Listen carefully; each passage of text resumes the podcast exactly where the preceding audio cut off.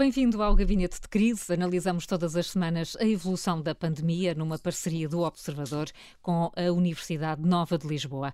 Com o país em confinamento, mas com a curva pandémica em clara descida, será que é a altura de começar a traçar planos de saída deste recolhimento? Qual será o momento para aliviar as medidas? É o que vamos discutir na segunda parte desta reunião com Nuno Jacinto, presidente da Associação Portuguesa de Medicina Geral e Familiar.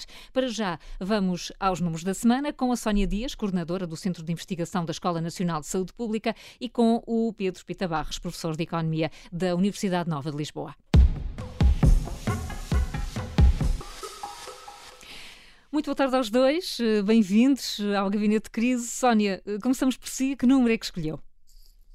Viva Carla, o meu número desta semana é o 3 e tem a ver com as principais dimensões alimentação, atividade física e consumo de álcool e outras substâncias que acabam por caracterizar de uma forma genérica o estilo de vida que adotamos e têm influência na nossa saúde a todos os níveis, físico, mental e social.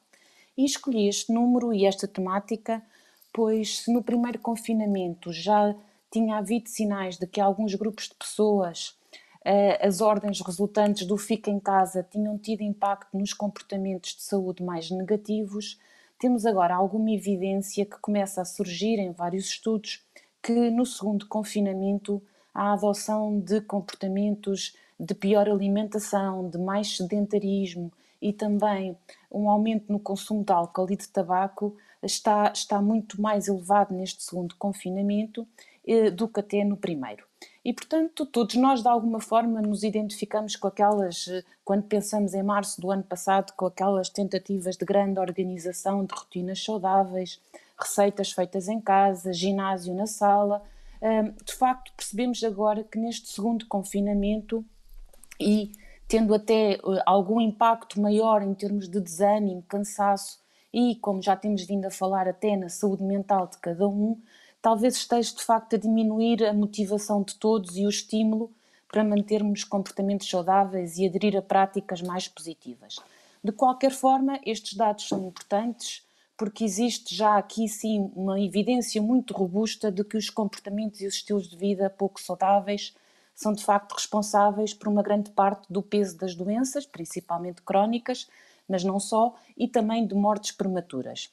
E portanto, mesmo indiretamente, o período que estamos a passar pode estar a contribuir para diminuir os níveis gerais de saúde uh, dos indivíduos. É assim uma chamada de alerta para cada um de nós que, mesmo sem grande energia para o fazer, o que é mais que compreensível, mas devemos de facto procurar ter atenção a estas dimensões, mas também de uma forma mais global, que os esforços de saúde pública, agregando o contributo de todos os potenciais intervenientes nestas áreas, abordem de facto as consequências para a saúde a longo prazo, devido à mudança de comportamentos que provavelmente estão a ocorrer agora durante o período de confinamento devido à Covid-19 e dessas consequências uh, tem-se realmente falado muito pouco.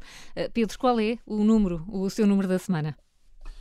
Ora, o meu número da semana, desta vez, é um número grande, 2017.271. Uh, isto parece um código SMS para aprovação de qualquer coisa online. e não é. Mas é, na verdade, mas não é, é o número de pessoas que ao dia de ontem já tinha recebido a segunda dose de, de uma das vacinas. Uh, e, dentro, e está dentro dos intervalos dos 21 a 28 dias que é suposto suceder. Eh, e, um, e, mais de 360 mil já receberam a primeira dose, entretanto. Eh, é importante fa falarmos na, nas vacinas e manter um acompanhamento desta evolução, eh, porque nós vamos saber que o processo de desconfinamento vai acabar por depender de três coisas, no fundo, de um triângulo eh, que teremos aqui, que é, num, num, ponto, as medidas de precaução, incluindo o distanciamento físico, a abertura da atividade económica, os hábitos de vida saudável que a, que a estava a falar, é um dos pontos do triângulo. O segundo ponto será a vacinação, a velocidade a que se consegue ir e a profundidade com que se consegue fazer em termos de grupos populacionais. E o terceiro ponto deste triângulo será os testes e, o que é que vamos fazer em relação aos testes. E deste triângulo teremos que definir a estratégia de desconfinamento. Daí eu ter escolhido um número ligado ao avanço que estamos a ter na parte da vacinação. Muito bem, e fica lançado também já o repto para o tema da segunda parte do Gabinete de Crise. Estamos, eh, e fazendo esse rápido balanço, estamos numa semana uh, marcada por um claro alívio dos números, mas ainda muito longe do desejável, e o Primeiro-Ministro tem reforçado muito que é preciso persistir para reduzir a incidência da pandemia. Uh, Sónia, são boas notícias. Uh, este já será o momento para se poder respirar fundo ou ainda estamos longe disso? Pois, uh, eu acho que nós já tínhamos começado a semana passada a falar de que de facto estávamos com alguma, algum sinal de esperança relativamente aos números e eu acho que os números esta semana confirmam que de facto estamos a entrar numa fase mais positiva e de alguma confiança que os piores momentos já passaram. Uh, mas é preciso, por um lado, uh, ter consciência de que de facto foram enormes as dificuldades e o sofrimento das últimas últimas semanas, mas e temos agora, um bocadinho até respondendo à sua questão, a possibilidade de com planeamento, organização e análise sistemática da realidade do terreno, para além da leitura do que não correu bem, de facto, de preparar um novo ciclo de retoma, que é muito importante ao nível da setor saúde e é direto, mas também e crucial ao nível da economia e, e ao nível mais social. E vemos também que situações de agravamento de algumas vulnerabilidades sociais, que, para além das da saúde, não Covid, que já temos vindo a falar, mas algumas vulnerabilidades sociais têm vindo, uh, têm vindo a agravar-se, são preocupantes, provavelmente mantendo ainda um período de confinamento uh, que eu acho que se vai manter por algum tempo ainda, vai provavelmente também ainda criar pressão nesta área e por isso é também preciso ter um plano concertado para as questões mais da economia e mais sociais. Mas uh, uh, uh, acho que estamos de facto a começar pode ser ainda lá muito ao fundo, mas a ver de facto a luz ao fundo do túnel com esperança, por um lado nesta questão da eficácia da vacinação, que vai então agora entrar numa escala muito maior nos, e nos próximos meses, não é? Como o Pedro exatamente dizia, e é de facto aqui um pilar muito importante, mas também no desenvolvimento de novas terapêuticas que podem atuar na severidade, e, uh, mas temos os próximos tempos, são ainda de uma enorme exigência. Um, o plano de vacinação é, uma, é uma, um, um aspecto muito positivo, principalmente para os idosos que têm vindo a ser de facto desproporcionadamente mais afetados, e depois aqui, um, relativamente à questão do desconfinamento, é de facto preparar este plano de desconfinamento uh, mais planeado, uh, implementar a estratégia de testagem e, e rastreamento e eh, tendo no fundo um, incorporando todas as ligações que fomos, as lições que fomos aprendendo ao longo da pandemia, permitindo um controle mais efetivo das cadeias de transmissão e uma retoma de alguma normalidade, quer nos serviços de saúde, mas fundamentalmente também ao nível da economia. E, portanto, portanto, aqui ainda sim. vários desafios e exigências, não é? Ainda antes de, de, pensarmos no desconfinamento, mas eh, com esta ideia, Pedro, quero, quero saber se concorda com a ideia de que podemos estar, de facto, a preparar agora, ou devemos estar a preparar, um novo ciclo de retoma. Uh, certamente. Não, hum. Como já tínhamos falado a semana passada, está na altura de começar a pensar no que vai, no que vai ser o pós-confinamento, mesmo que não esteja ao virar da esquina na próxima semana. Uh, nós vimos que, em termos daquele nosso barómetro de, de semanal de evolução das situações. Em cada semana temos cortado para metade, nas últimas duas semanas, o número de novos casos eh, e, como esperado, também baixou a pressão no Serviço Nacional de Saúde. Portanto, começa a ser o tempo em que, se não é ainda o momento de abrir, as pessoas vão começar a falar do que é que se vai fazer quando se começar a abrir. Eh, e, portanto, começar a reabrir a economia, eh, em, numa, em algumas das áreas mais afetadas, provavelmente com mais ansiedade para fazer essa abertura. E por isso, esta semana, estou a concentrar os meus comentários sobre a evolução na palavra comportamento. Primeiro, porque o comportamento da biologia, o comportamento do vírus, está a ser aquilo que era esperado, com a redução forçada dos contactos entre pessoas, não há transmissão e, portanto, os casos caem. Nós já sabíamos isso de alguma forma, já sabíamos isso da primeira e da segunda vaga e sabíamos que a biologia não está muito preocupada com o nosso cansaço com a pandemia, nem, se, nem fica sossegada quando nós queremos. E, portanto, vamos ter que lidar neste processo de reabertura com, essa, com esse elemento. Não, o, vírus não se vai comportar da maneira como nós queremos, vai se comportar como a biologia o manda. E sabemos, e, e portanto, ter... no, no, comportamento do vírus, Pedro, só para percebermos, eh, o comportamento do vírus é se nós eh, nos eh, refugiarmos, ficarmos em casa, ele não se, não se espalha. E temos que ter esta regra sempre presente. Exatamente. O que significa quando começarmos a desconfinar, não podemos dar-lhe o espaço para ele uhum. voltar a conquistar uh, o terreno, como, como acabou por fazer na, na altura de Natal. E, portanto, o nosso primeiro desafio de comportamento vai ser ter paciência. Ter paciência para um desconfinamento que vai ser lento, mas supostamente seguro. E vai ser o nosso comportamento enquanto cidadãos, como temos falado muito aqui, mas também, e devíamos agora acrescentar essa preocupação das nossas discussões, o comportamento dos agentes económicos responsáveis pelas áreas mais afetadas. E punha aqui a restauração, o turismo, a cultura, os ginásios, etc. porque muito do que eles fizerem vai ditar também a própria capacidade de nós recuperarmos alguma normalidade. Talvez até seja a altura das próprias associações setoriais ajudarem a definir o que são processos e formas de funcionar para estes setores, mesmo de uma forma informal, isto é, sem autoridade pública, mas que estejam em linha com as regras definidas pelas autoridades públicas. Não é razoável esperar que a DGS ou outra autoridade pública vá conseguir definir regras detalhadas para todos os setores afetados. Terá que haver um pouco de colaboração também das próprias uh, entidades de, de, dos setores, uh, ajudarem os seus associados a perceber como é, que se, como é que se metem dentro das regras gerais da Direção-Geral de Saúde e como é que conseguem elas, se calhar até com outras regras, mas que atinjam o mesmo objetivo, de conseguir ir desconfinando de uma forma, de uma forma segura. Eh, e, portanto, há aqui um, um desafio de, de, comportamento para estas entidades. Vamos também ter desafios de comportamento para o Governo e para as autoridades de saúde. Mas que aqui em Portugal, neste momento, em termos de autoridades públicas ou em termos do Governo, existe um dilema. Havia muita, eh, provavelmente existe ainda, muita esperança na, na presidência portuguesa da União Europeia como sendo um momento de projeção de Portugal na Europa, mas eu tenho a impressão que a maior parte das pessoas em Portugal estará preocupada com a situação interna da pandemia. E, portanto, o Governo vai ter que lidar com dar atenção a dois lados. Um, que provavelmente a preparar, estaria a preparar já há vários anos, outro que lhe surgiu pela porta dentro e que vai ter que dar atenção. E, portanto, aqui o comportamento público de estabelecer regras claras e estáveis eh, e que sejam cumpridas eh, sempre que for necessário é também um desafio que, que existe para as entidades públicas. Nós vamos ter o desafio de comportamento na organização do processo de vacinação. Já percebemos e já intuímos que este processo pode facilmente encontrar desvios no caminho, e não vamos falar aqui nos vários desvios que já fomos falando, o que significa que não se pode aliviar a pressão, não se pode ter uma fadiga do controle do processo de vacinação. Vamos ter que o ter também. Eh, e vamos ter que ter também eh, o comportamento das pessoas vacinadas, eh, enquanto não se perceber se elas vão ser, vão ser transmissoras ou não, e neste momento sabemos apenas que impede a infecção para quem tiver recebido a vacina. Não sabemos ter, ter sido vacinado impede que seja transmissor, iremos aprender isso nos próximos meses, certamente. E vamos aprender com os países que estão mais à frente, como, como Israel e Inglaterra. Mas até sabermos isso, essas pessoas também têm que ter precauções uh, com, com, cuidado. E também porque, mesmo nos vacinados, uh, cerca de 5% deles podem não ficar protegidos. E 5% parece um valor pequeno, mas pensarmos num estádio de futebol de 50 mil pessoas, são cerca de 2.500 dessas 50 mil que não estariam protegidas mesmo que tivessem tomado a vacina. E, portanto, é preciso manter algum cuidado e, algum, e alguma precaução no meio deste processo todo. E, portanto, uh, o comportamento nestes vários níveis vai ser um elemento fundamental para definirmos a nossa estratégia de desconfinamento. É a palavra-chave do Pedro Pita Barros para esta semana. Vamos então agora aos mitos e alertas eh, do Gabinete de Crise.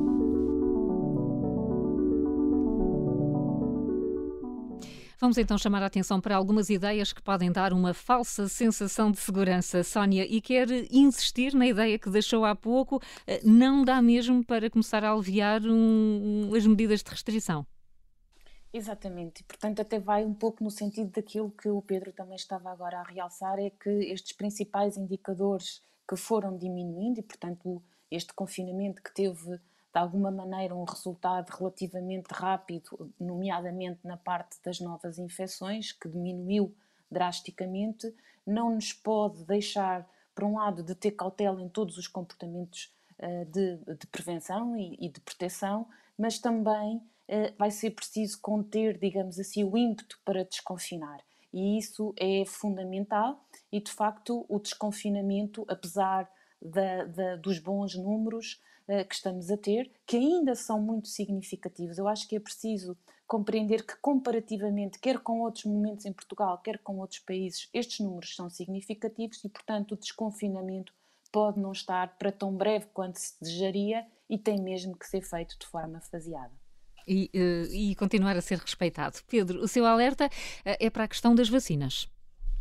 O meu alerta é para a questão das vacinas e para uma, para uma questão que, que vai ser importante, ou, pode, ou eu espero que não venha a ser importante, digamos assim, que é manter na mente de todos eh, a informação de que a vacina em Portugal, a vacina para a Covid-19 e muitas outras vacinas, eh, é gratuita e daí fornecida pelo Serviço Nacional de Saúde. Isto com a intenção de evitar fraudes e abusos que possam surgir, nomeadamente a aproveitar a ansiedade das pessoas para serem vacinadas e pedirem-lhes contribuições para serem colocadas em listas de espera ou tentarem vender vacinas falsas. Eu creio que neste momento ainda não é um problema em Portugal, provavelmente será menos problema do que noutros países, mas mesmo que houvesse apenas um pequeno número de casos, o que seria de evitá-los eh, e, portanto, manter sempre presente na cabeça das pessoas que a vacina é gratuita, é dada pelo SNS, mesmo que seja num, num sítio uh, controlado, seja, seja num centro de saúde, seja num, num, num, ginásio que seja preparado para isso, seja numa instalação preparada pela Câmara Municipal, seja eventualmente um no futuro nas farmácias, mas são em sítios bem definidos pelas entidades públicas e, portanto, que as pessoas não tenham um, a ansiedade de, repente,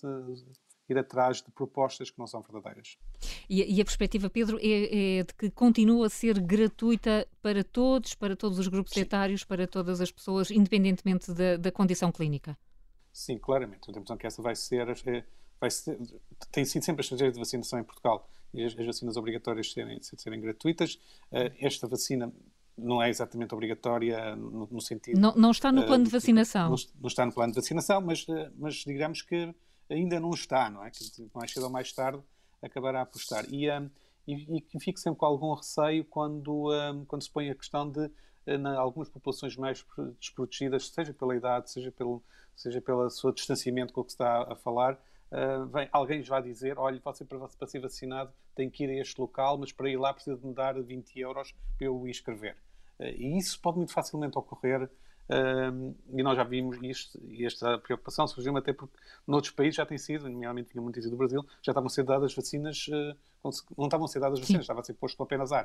Uh, e portanto, pensando bem, existe todo um potencial e um ambiente de ansiedade das pessoas que, que permite, uh, provavelmente, algumas fraudes, alguns enganos, com os quais nós não estamos ainda, se calhar, a antecipar todos os que podem ser, e por isso o melhor é manter as pessoas alerta para vacinas. É no SNS, eh, será em sítios publicamente anunciados, serão, dados pelo, serão controladas pelo Sistema Público de Saúde e, portanto, nós teremos essa segurança que as pessoas não devem ir atrás de outras propostas que possam surgir. Vale a pena ficar eh, sublinhada, a vacina contra a Covid-19 é e vai ser gratuita e mesmo com a vacina e com os indicadores da pandemia a baixar, não é eh, a altura de aliviar as medidas. Voltamos já a seguir com as notas de esperança e também com o convidado desta semana, Nuno Jacinto, presidente da Associação Portuguesa de Medicina Geral e Familiar.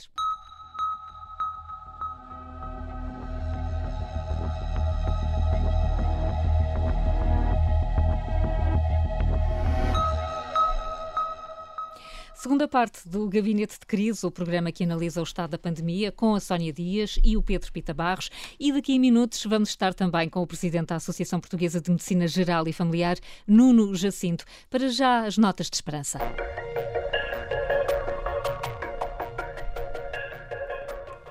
É que nem sempre é fácil olhar para o lado positivo, mas é um exercício semanal aqui no Gabinete de Crise. Pedro, qual é a sua nota de esperança? Minha nota de esperança é uma nota animada pelo que temos vindo a ver de outros países, que é começar a ver os efeitos positivos da vacina a aparecer rapidamente.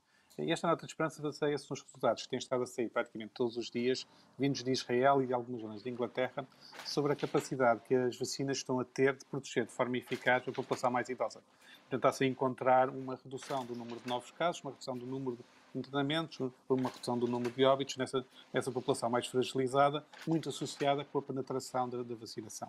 Uh, e aqui a grande esperança é que o mesmo venha a acontecer em Portugal dentro de pouco tempo. Estamos todos a depositar a esperança na vacina. Sónia, e o que é que nos traz hoje como nota de esperança? Olha, a minha nota de esperança vai para o facto da União Europeia ter acordado esta quinta-feira uma lista comum de testes rápidos de antigênio para a Covid-19, bem como um conjunto de informações que devem constar nos certificados de resultados que são uh, emitidos e assim os Estados-membros estarão em posição de reconhecer mutuamente estes documentos. E, portanto, estabelece assim um quadro comum, quer no reconhecimento, quer na própria utilização dos resultados de testes, de testes rápidos em toda a União Europeia. E isto é muito relevante, particularmente no contexto da mobilidade e das viagens, e, e, e que vai ser de facto muito importante agora nos próximos tempos, até para o apoio à retoma económica. E, e, é muito importante também que as pessoas saibam antecipadamente e de forma mais clara as regras que, que vão estar em vigor. E, portanto, isto era uma recomendação que já tinha vindo a ser aprovada em janeiro e que agora, de facto, uh, saiu com, com este acordo que me parece também uh, digno de uma nota de esperança, mais até na área da mobilidade. E aqui fica ela. Estão dadas as notas de esperança numa altura em que já percebemos se começa a discutir as metas e os objetivos para que, mesmo que lentamente, o país comece a desconfinar. O governo tem insistido que é cedo para avançarmos por aí, mas o assunto está mesmo em cima da mesa. O presidente da Associação Portuguesa de Medicina Geral e Familiar, Nuno Jacinto, é o nosso convidado desta semana. Nuno Jacinto, bem-vindo. Obrigada por ter aceitado estar connosco. Obrigado pelo convite, é um gosto. Uh, Nuno Jacinto, é normal começarmos à procura uh, agora aqui de, de, de, um, de, um, quadro ou de uma referência que nos permita uh, perceber as etapas do desconfinamento.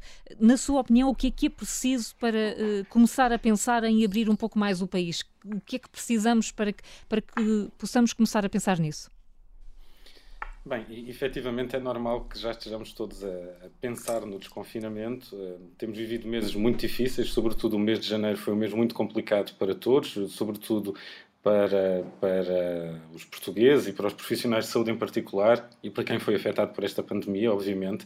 E, e perante esta redução de números que se tem verificado devido ao confinamento que foi implementado, é natural que comecemos já a perspectivar este confinamento que, como tem sido dito ao longo do programa, tem que ser encarado de uma forma gradual, eh, tranquila, bem estruturada e bem planeada.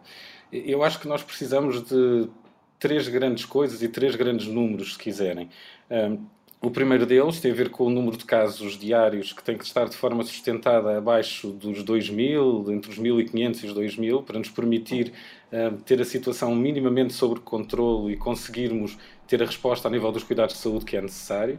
Temos também de ter uma redução do número de internamentos, Ainda, aqui ainda estamos um pouco mais longe disso, ainda andamos à volta dos 3 mil e muitos, 4 mil internamentos e precisamos de passar isso pelo menos para metade e se calhar até mais para os 1.500 internamentos também.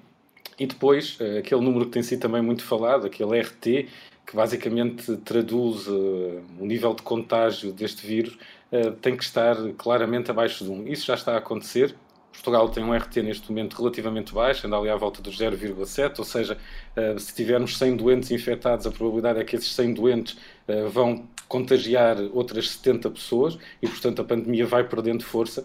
Mas estes números todos conjugados têm que ser sustentados e têm que ser com base, sobretudo, nestes parâmetros que temos que encarar este desconfinamento.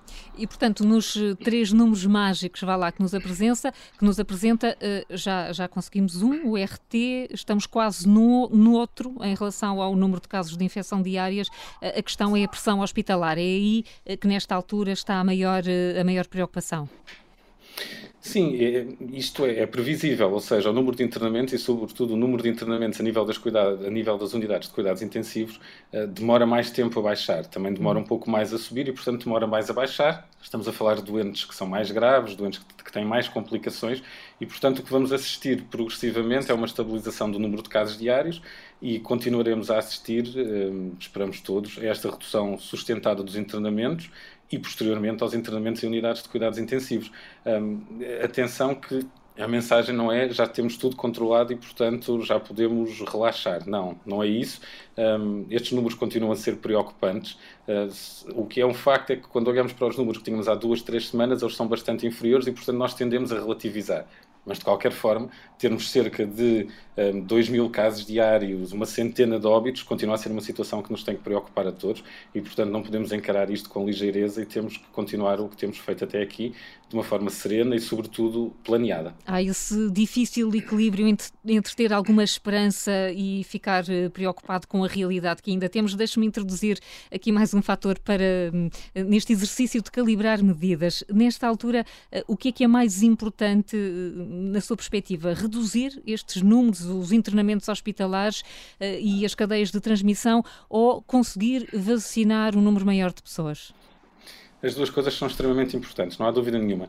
Eh, a estabilização do número de internados eh, e a quebra das cadeias de transmissão vai permitir ao, ao Serviço Nacional de Saúde respirar, respirar com um pouco mais de tranquilidade ehm, e dar a garantia de uma resposta aos casos que vão surgindo, que foi aquilo que nós tivemos muita dificuldade em assegurar durante o mês de janeiro.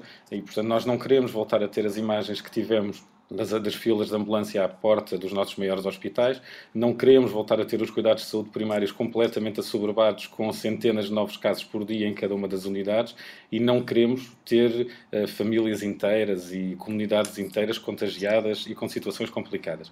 O outro pilar em paralelo é a vacinação. A vacinação desempenha aqui um papel absolutamente crucial e, portanto, tem que ser a nossa aposta e tem que ser a nossa tarefa prioritária nesta fase, um, em particular a nível dos cuidados de saúde. Claro é que somos limitados por algo que nós não conseguimos controlar, que tem a ver com o número de vacinas que nos chegam e, como temos percebido, esse número vai ser inferior àquilo que estava previsto, portanto, estão já a ser reajustados critérios sobre quais são as pessoas que são elegíveis e que são mais prioritárias para esta fase de vacinação, O que é facto é que tem sido feito um trabalho muito positivo a nível da vacinação dos lares, das estruturas residenciais para pessoas idosas, um, também, enfim, com algum atraso que gostaríamos de ver corrigido dos profissionais de saúde, e isso permite-nos encarar, com a tal esperança de que falava, encarar as próximas semanas com um pouco mais de tranquilidade, de forma a começarmos a fazer este balanço entre a necessidade de, de, de, estarmos atentos à evolução da pandemia, mas também a conseguirmos planear aquilo que será o desconfinamento a, a médio prazo. O, o Jacinto trabalha em Évora, hum, vê no terreno eh, efeitos, em primeiro lugar, do desconfinamento e desse alívio, algum alívio da pressão, e por outro lado também efeitos da fadiga de, de estarmos todos confinados e ainda sem perspectiva de saber quando é que a situação pode aliviar? Sim, as duas coisas são claríssimas. Um, julgo que não só em Évora, mas em todo o país. O que se nota, sobretudo para nós que estamos nos centros de saúde, é que temos muito menos doentes em vigilância, temos muito menos novos casos diários. Um, os surtos em lares que foram sempre uma grande preocupação nossa um, e que obrigaram a um trabalho absolutamente hercúleo nas últimas semanas, uh, têm estado também mais controlados e muitos deles em fase de resolução.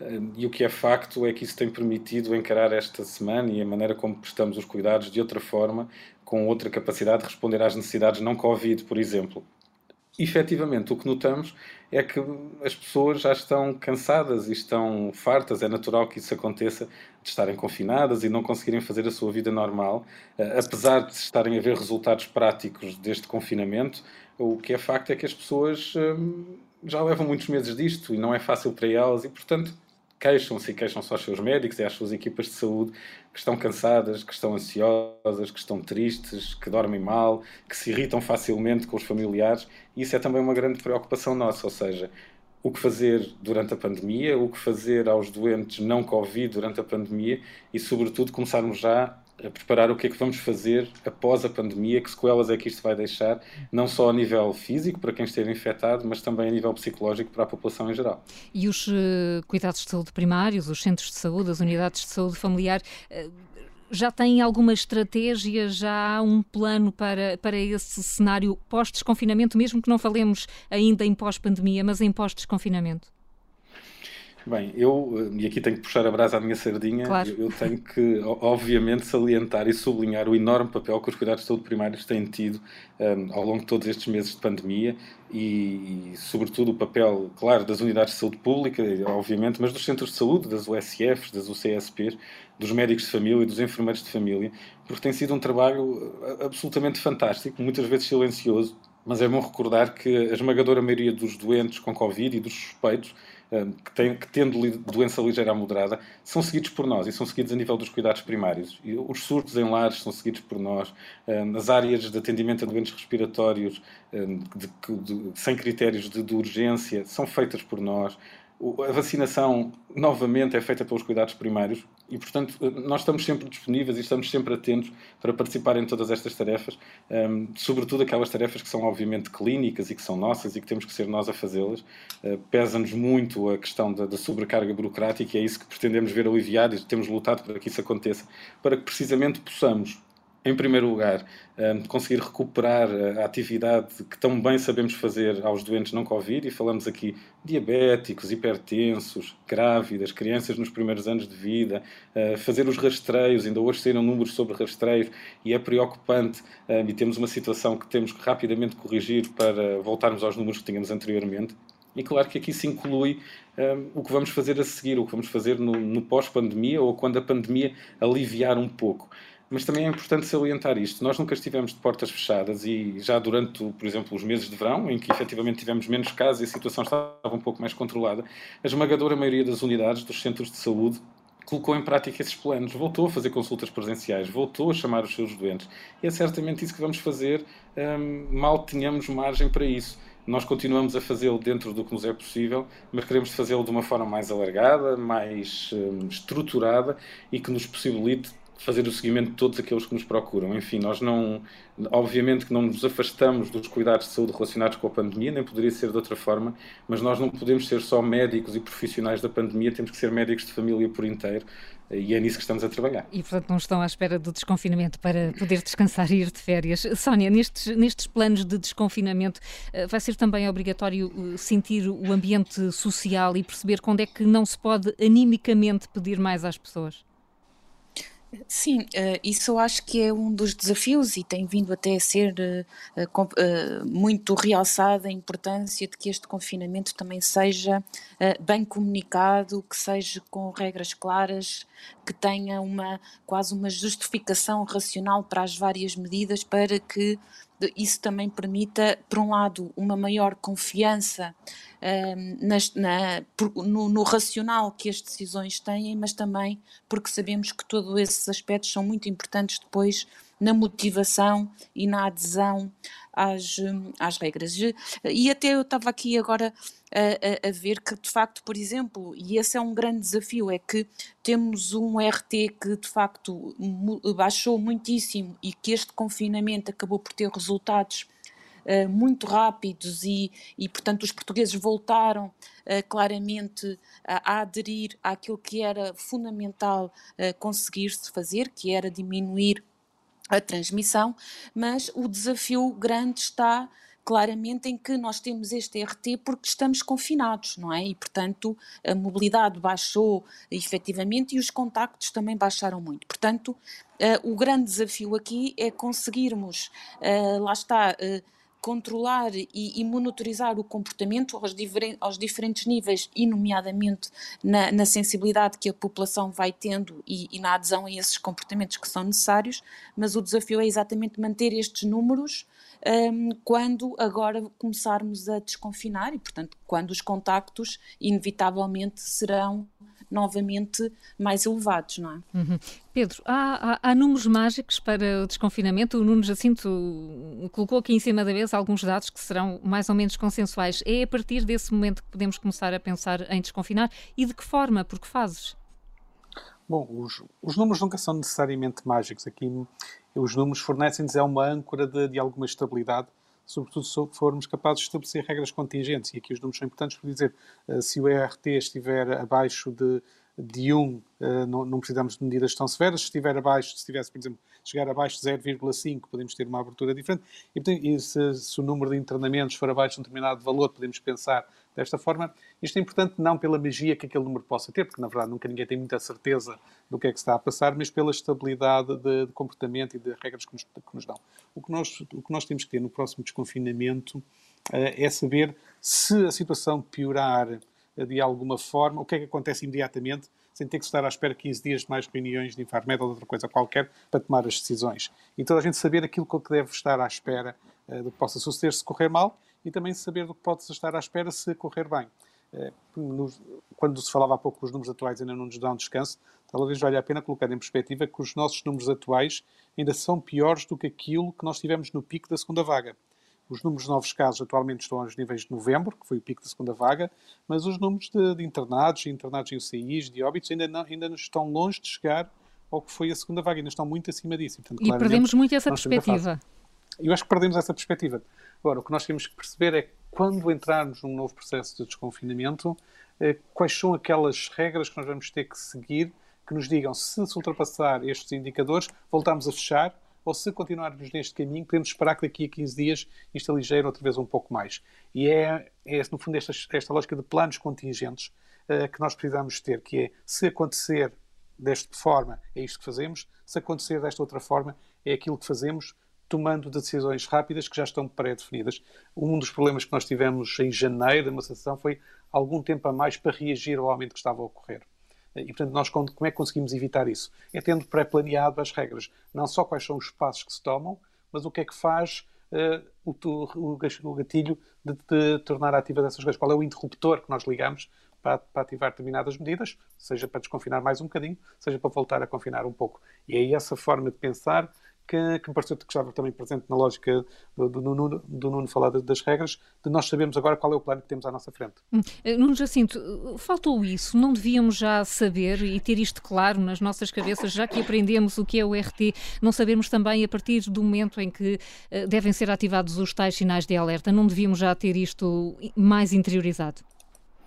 Sim, eu concordo inteiramente com, com esta questão que o Pedro referiu. Um, o, o, o, problema é precisamente esse. Nós temos que ter eh, medidas claras e saber o que fazer em cada momento. Os números servem para isso. Um, não, não, estamos a falar de números mágicos, não é a partir do número Como é, X. Foi uma expressão minha para sim, simplificar, sim. sem qualquer sim, intenção claro. de simplificar demais. Muito bem. Mas, mas, os números servem precisamente para isso e até para nos ajudar a preparar para o que aí vem, não é? Nós conseguimos perceber esta evolução dos números e conseguimos perceber se a situação está a melhorar, se está a piorar se estamos no caminho certo ou não. E isso também nos permite jogar por antecipação a nós, profissionais de saúde, à população em geral, aos decisores políticos.